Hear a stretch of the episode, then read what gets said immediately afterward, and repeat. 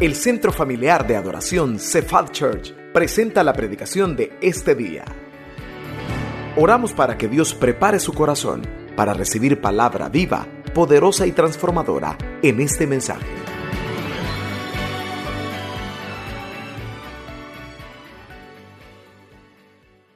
Si yo les pidiera que me recitaran un pasaje que voy a mencionar y al que me lo pueda mencionar, mi amigo el doctor Lozano, no, mentiras, lo va a invitar a comer, no. Si yo le pidiera, ¿cuántos de ustedes saben el Salmo 23.1? ¿Cuántos conocen el versículo 1? Pastor Marvin lo va a llevar a comer si me lo dice. Quiero que lo vean, lo van a proyectar. Todo mundo conocemos quizás el versículo 1 del Salmo. Suena atrevido que le pida que lo lea, ¿verdad? Pero quiero pedirle que lo lea. ¿Cómo dice? Jehová es mi pastor. ¿Qué dice, perdón? Nada me faltará. Mira el que está a la par suya y dígale, nada te va a hacer falta. Vaya. Le pregunto, ¿a quién le gusta esa promesa? Levante la mano. Preciosa promesa, ¿verdad? Imagínese solo al entrar, antes de meternos de lleno a la prédica, ya Dios le está diciendo, nada te faltará. Suficiente ya. A eso vinimos esta tarde, a, que el Señor nos dijera, ¿qué nos va a hacer falta? ¿Qué nos va a hacer falta? Nada. Y qué lindo cuando usted lee y se reta su corazón. Si usted tiene en su corazón a Cristo y cree estas promesas, Dios le está diciendo, nada te faltará. Pero la promesa va más allá. Mira el versículo 2. En lugares de delicados pastos me harás descansar. Junto a aguas de reposo me pastorearás. ¿Qué se le viene a la mente, hermanos? ¿A quién no le encantaría estar en un lugar así, verdad?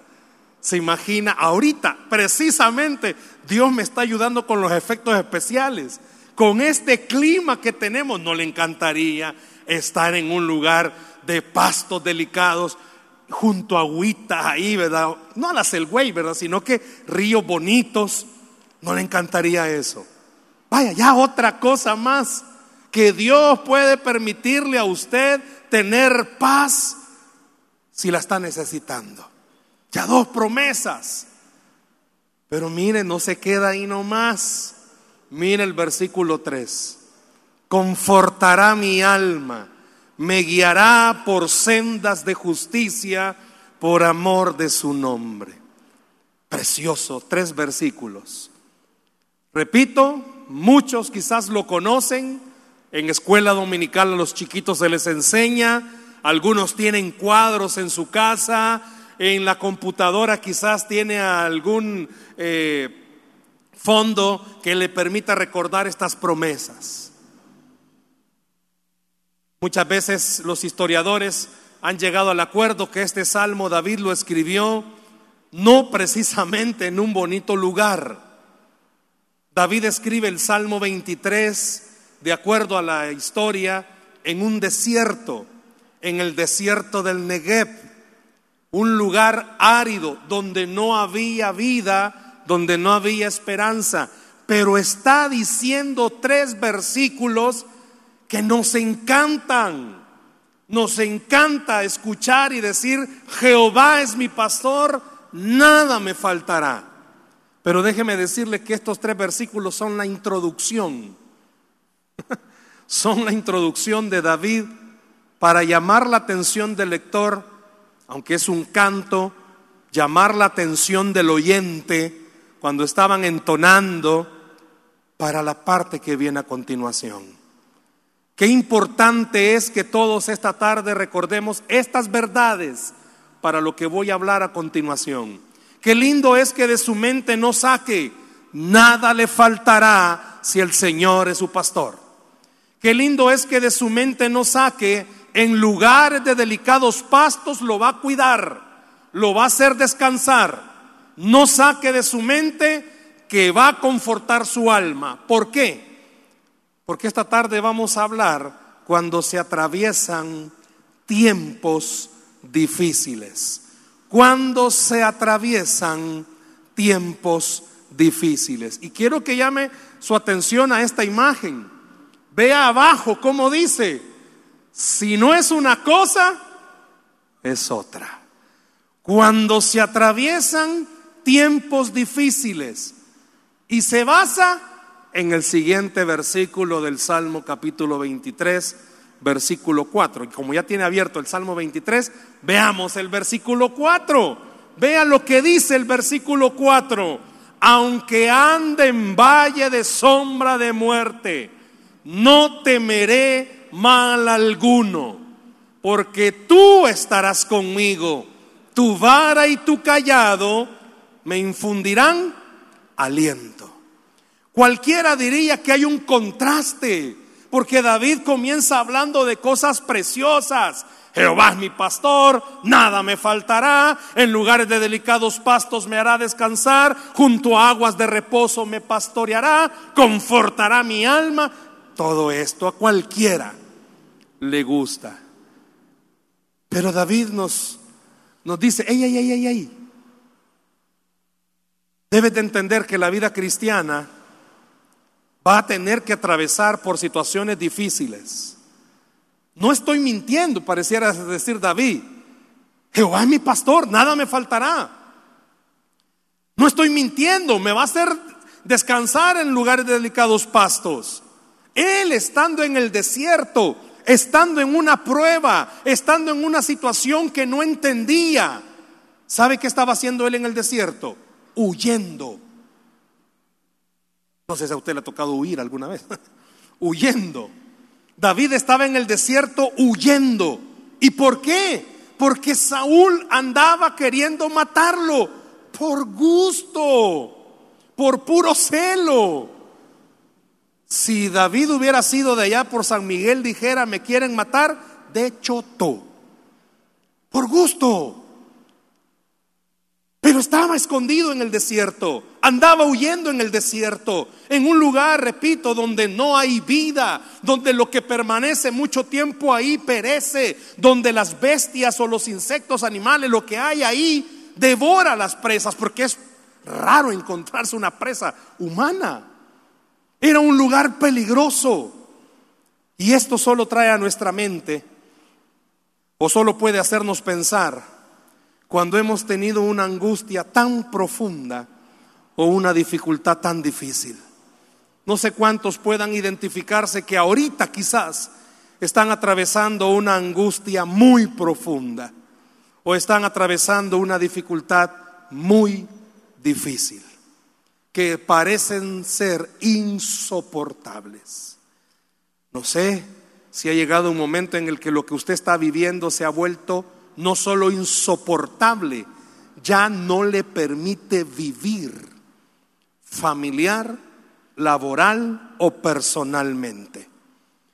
Todos los que estamos aquí esta tarde, todos, sin excepción, hemos experimentado, estamos experimentando o quizás vamos a experimentar valles de oscuridad, como David los está diciendo en nuestra vida. Pero quiero que usted, si pudiera notar esto, fuera bueno, pero quiero que usted pueda recordar lo siguiente. Los valles de oscuridad que podemos atravesar en nuestra vida pueden ser de tres tipos. Primero, provocados por nosotros mismos. ¿Me escuchó? Provocados por nosotros mismos. Cuando elegimos desobedecer a Dios, cuando usted decide desobedecer a Dios, cuando usted decide ir en contra de lo que Dios ha dicho, cuando usted desea vivir su vida fuera de la voluntad de Dios, cuando usted ya conoce de Dios y aún así, en buen salvadoreño, me van a perdonar esta expresión, decimos, me vale, no me importa. Tiene que estar sabedor, usted se va a provocar valles de oscuridad en su vida. O cuando decidimos enfriar nuestra comunión con Dios. Ya no solo cuando decidimos desobedecerlo, sino cuando decidimos descuidar, enfriar nuestra comunión con Dios. Guárdelo, por favor, esto, anótelo. Usted lo que está haciendo es provocar vivir en valles de oscuridad. Ya vamos a entender qué es eso. Pero también los valles de oscuridad a nuestra vida pueden llegar a causa de otras personas. El cónyuge puede provocarle valles de oscuridad a su pareja. No dígame si lo tiene ahí. No le vaya a decir, ya ves, vos sos mi valle de oscuridad. Pero los valles de oscuridad pueden ser provocados por otras personas, repito, cónyuges o padres. El esposo o la esposa, cuando uno de los dos decide, escuche por favor, cuando uno de los dos decide permitir que una tercera persona se involucre en el matrimonio, en el momento parece ser, ah, paz, porque en casa mucho pleito, pero con esta persona tengo paz. Usted lo que está haciendo es provocar que su vida atraviese valles de oscuridad. Y por favor, si la traducción hubiese sido apegada al original, no dijera valles de oscuridad. ¿Sabe cómo diría? Valles tenebrosos. ¿Sabe qué significa un valle tenebroso, verdad? Solo vienen a nuestra mente quizás imágenes de películas de terror. No sé si alguna vez a usted le tocó pasar por una calle, hermano, oscura, no había luz. Y eso le provoca quizás a alguien temor. Bueno, eso no es nada comparado con lo que dice David. Pero también en el trabajo, seamos honestos, a veces en el trabajo la decisión de un jefe, de un compañero, puede provocar que su vida esté atravesando por valles de oscuridad. Hace unos meses orábamos por una amiga en el trabajo, tenía otra compañera, estaba haciéndole la vida imposible al punto que la llamaron sus jefes, pero comenzamos a clamar, pero me imagino que durante todo ese tiempo era un valle de oscuridad. Tener ese conflicto, saber que voy a llegar al trabajo, ay, ¿a quién hermano sinceramente le daban? Póngase a pensar, si usted tiene que llegar a trabajar a un lugar donde en vez de producirle paz, hasta lo enferma. Por eso digo, los valles de oscuridad pueden ser producidos por una tercera persona, por alguien más. Pero en tercer lugar, los valles de oscuridad de nuestra vida pueden ser provocados por Dios mismo. ¿Escuchó eso? Pueden ser provocados por Dios mismo. Dios puede evitarle a todos los que están aquí sentaditos y a su servidor que está parado. A todos los que estamos acá, Dios puede evitarnos sufrir. Dios bien hubiera podido evitarle a ustedes, me encantaría, por respeto no lo hago, pero mencionar algunos casos que sé. A Dios nada le hubiera costado evitarle a la familia X pasar por ese sufrimiento de enfermedad, de escasez, nada le hubiese costado. Pero Dios permite que las personas pasemos por valle de oscuridad en nuestra vida, porque en ese valle Dios tiene un propósito especial. Sea provocado por usted, sea por una persona más, o sea por Dios, cuando usted camine por un valle de oscuridad, tiene que entender, hay un propósito que Dios lo está cumpliendo. Por eso David comenzó con estas expresiones. Jehová es mi pastor, nada me faltará. Y quiero que haga algo conmigo en ese versículo que está ahí en pantalla. Los valles de oscuridad, David lo describe con cuatro palabras. Vamos a ver si usted las descubre. Son cuatro palabras con las que David describe los valles de oscuridad. Si pudiera subrayar la primera, sombra. La segunda, muerte. La tercera, temor. Y la cuarta, mal. En el valle de sombra. Pero no solo de sombra, sino que como es la sombra, hermanos, de muerte. No temeré el temor. Mal alguno. Son las cuatro palabras con las que David escribe la sombra de oscuridad. Fíjese bien, por favor, sombra, muerte, temor y mal. Y vamos a ver por qué es que David las describe de tal forma. Piense rápido conmigo. ¿Qué se le viene a la mente con estas palabras? Sombra, muerte, temor y mal. Dice el comentarista que David en ese momento lo que estaba haciendo al escribir este pasaje es evocar, llamar a la mente del lector o del oyente, porque era un canto, que sus imágenes se enfocaran en todo lo que ellos habían vivido como nación. ¿Cómo así, hermano? Dice David, aunque ande en valle de sombra de muerte, cuando expresa estas palabras, está usando palabras que rápido le hacían recordar a un israelita todo lo que ellos habían vivido en el desierto. ¿Por qué lo dice? Vea conmigo, por favor. Jeremías 2.6 se lo va a proyectar. Y no dijeron, ¿dónde está Jehová que nos hizo subir de la tierra de Egipto, que nos condujo por el desierto, por una tierra desierta y despoblada, por tierra seca? ¿Y qué, perdón? ¿Cómo dice ahí? Y de sombra de muerte por una tierra por la cual no pasó varón, ni allí habitó hombre.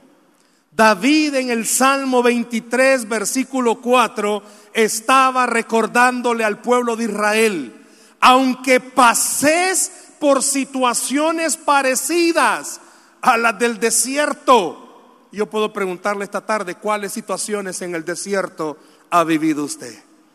¿Qué situaciones está viviendo usted en el desierto espiritual?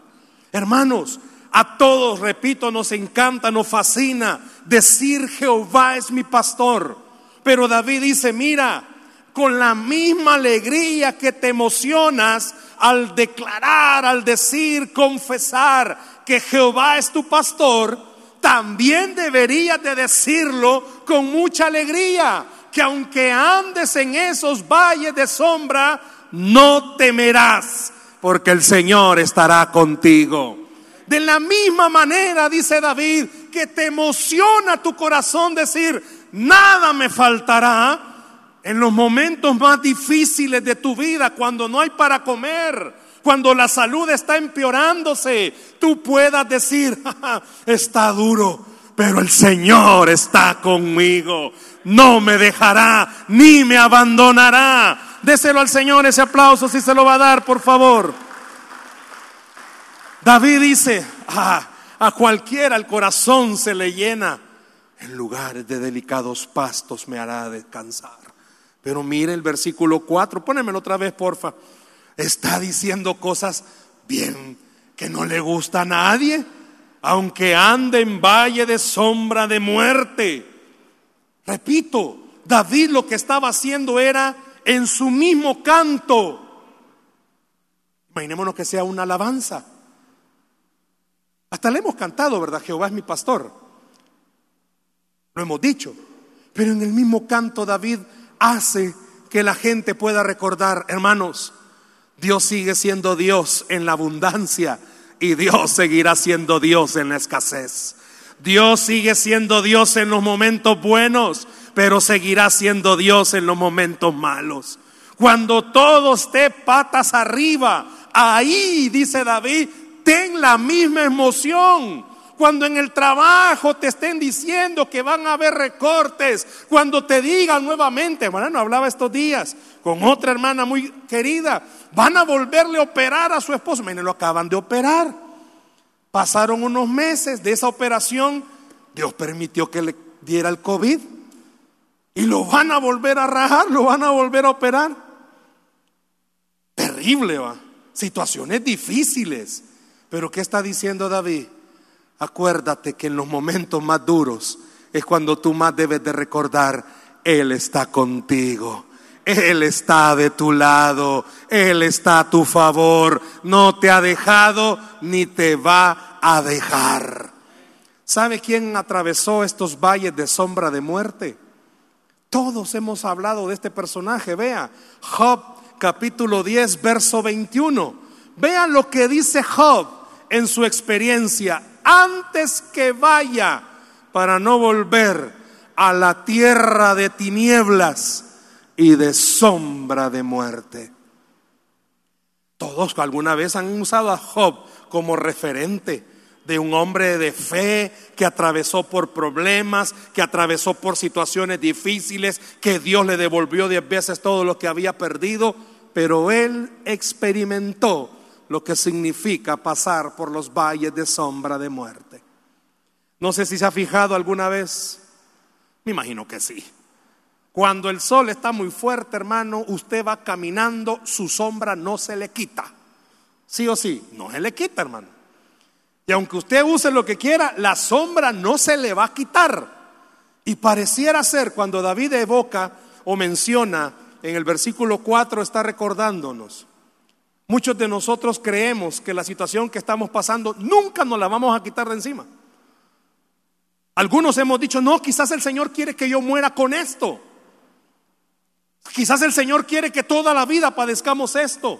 Tu abuelo lo sufrió, yo lo sufro, quizás vos también lo vas a sufrir porque parece ser algo que no se va a quitar. Y dice David, aunque así fuese, que fuera algo que usted nunca se fuese a quitar, usted debe de recordar algo, el Señor siempre va a estar con usted. No debe de temer. Pero vaya, vámonos a esta otra parte. Dice sombra de muerte. Aquí ya va cambiando la cosa, hermanos. ¿Cuántos de los que estamos acá podemos dar testimonio de situaciones donde pareciera ser que la muerte estaba visitando la casa? El año pasado yo les he comentado, en medio, justo en estos, bueno, hace un año estábamos bien encerrados. Usted se recordará en una prédica yo mencioné, mi padre estuvo a punto de fallecer. Y en lo mero crítico, ¿y cómo lo ingresábamos? Ninguna ambulancia quiso ir a traerlo, ninguna.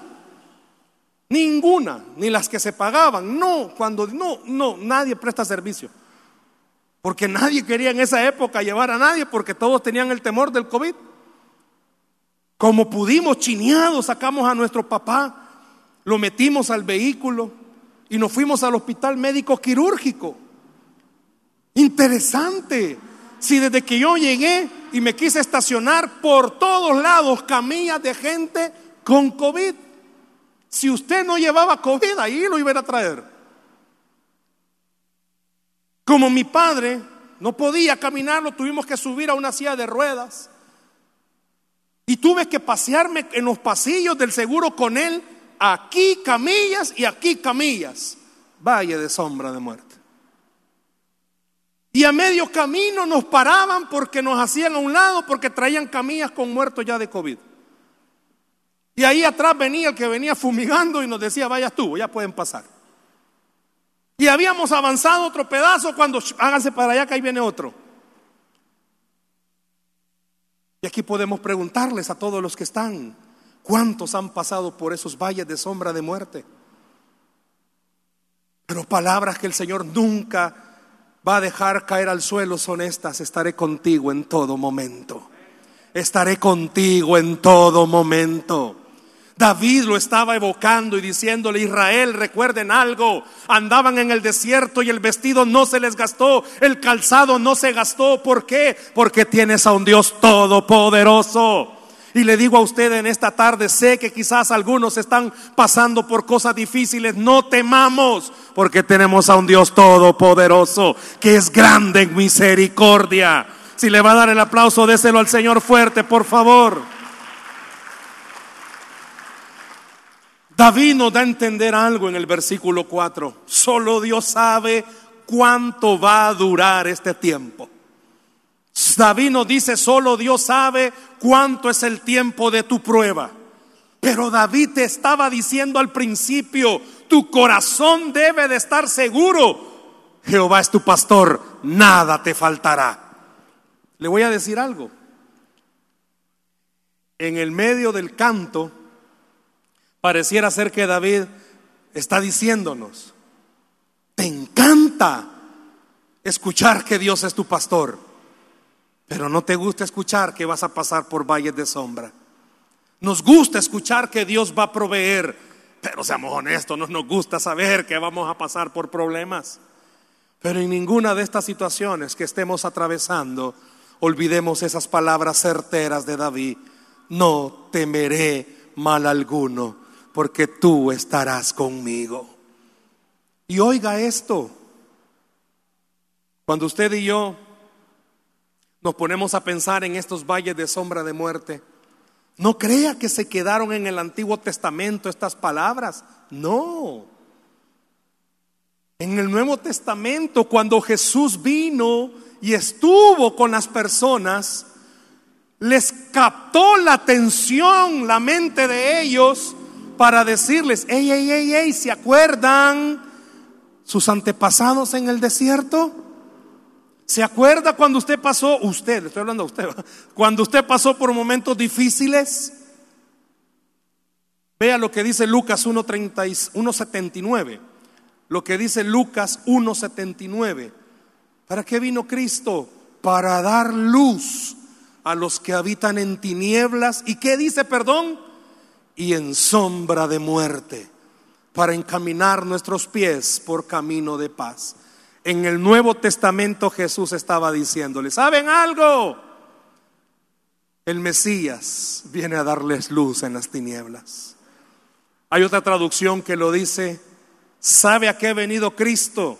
Que a donde tú no miras, Él te va a alumbrar para que mires. En otras palabras, lo que ahorita usted mira que no se resuelva, tenga fe, Él te va a dar los ojos para ver que en Cristo siempre hay victoria. Usted no está viendo ahorita cómo va a arreglar su problema, pues eso vino a hacer, a darnos luz. Y escuche, para dar luz a los que habitan en tinieblas. Esa palabra, por favor, le cambia totalmente. Ya no es pasar por valles de sombra, porque usted va pasando, hermano, y ya cuando deja de pasar, lo deja atrás. ¿Qué está diciendo este versículo? Que usted vive en tinieblas. Y no le está diciendo que vive con el diablo, no mira a su pareja, no. Cuando está diciendo estas palabras para dar luz a los que habitan en tinieblas, está diciendo la expresión, aquellos que están en una situación difícil. Le pregunto en esta tarde, ¿quiénes de los que están acá están viviendo una situación difícil? Si tú tienes a Cristo, entonces deja que la luz de Cristo te ilumine.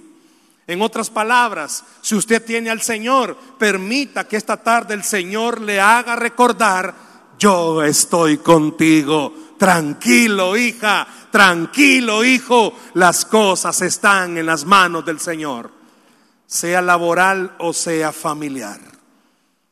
Y David dice, ¿saben qué? En el versículo 4, ¿Saben por qué yo en los valles de sombra de muerte puedo estar tranquilo? El versículo 4 termina diciendo, tu vara y tu callado, ¿qué dice? Me infundirán aliento. Muchas veces usted ya ha escuchado qué significa la vara y el callado. Una servilla para guiar a las ovejas, para cuando se trababan con el gancho jalarla y otra servía para espantar a los animales que querían devorarse a las ovejas para defenderlas. La vara servía para espantar a los animales que atacaban y el callado, ese que tenía en la curva, servía para proteger. La vara para espantar, el callado para proteger, para cuidarles. David dice, en los momentos más difíciles, yo he visto esa vara y he visto ese callado y nunca me ha dejado. Yo no sé cuántos esta tarde pueden decir lo mismo. Yo quiero decirle algo, vea la cruz porque la cruz nunca le ha dejado. El Señor nunca le ha dejado ni le va a dejar. En los momentos donde usted siente que ya no hay salida, es donde aparece quien dijo al principio, Jehová es mi pastor, nada me faltará cuando caminemos en estos momentos difíciles de nuestra vida, cuando andemos en esos valles de sombra, cuando veamos que el mal se acerca, que el miedo nos quiere dominar, son en esos instantes donde usted debe de recordar, Él estará con nosotros. Yo dije tres cosas. Estos valles pueden ser provocados por usted mismo, por otras personas o porque son permitidos por Dios. Pero dije que en los tres casos hay un propósito de Dios. Por eso Pablo en Romanos 8:28 se lo proyectan, dice esto, y los motiva a todos. Y sabemos que a los que aman a Dios, todas las cosas les ayudan a bien. Esto es conforme a los que conforme a su propósito son llamados. ¿Puede conmigo esta tarde detenerse, hacer una pausa y ver los valles de sombra que tiene? Y poder decirse, esto me va a ayudar a bien porque Dios lo va a convertir en bien. ¿Puede decirlo usted solo?